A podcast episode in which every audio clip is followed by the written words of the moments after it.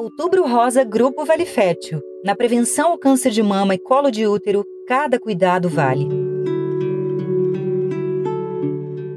Fernando, pode repetir o, o, tipo de exame que a pessoa tem que fazer para ver se ela tem predisposição? É, é com um geneticista? É painel genético que chama e é com um médico geneticista. É um exame caro hoje no Brasil, infelizmente, é, mas é o exame que qualquer pessoa pode fazer.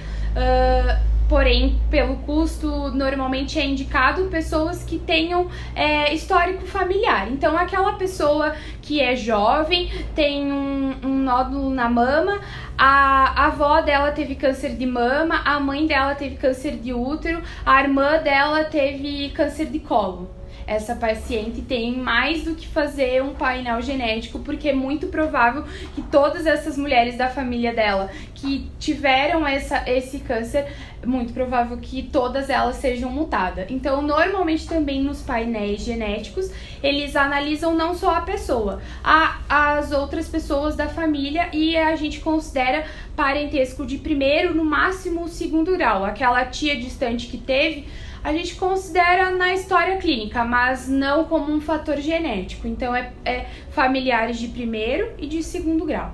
E se essa mãe teve outros tipos de câncer, né? Por exemplo, como câncer de boca, em outros locais? Também. É a mesma coisa. Também. E aí existem o, a, o que a gente chama de síndromes. Então, por exemplo, tem a síndrome de Lynch, que é uma síndrome que envolve o câncer de mama e o câncer de colo é, retal. Então, às vezes, a mãe teve câncer de intestino e a filha tá com câncer de mama. Ela é mutada para síndrome de Lynch. Então, é, é quando a gente vê, ou a, a mãe teve câncer de endométrio e a filha tá com câncer é, de reto.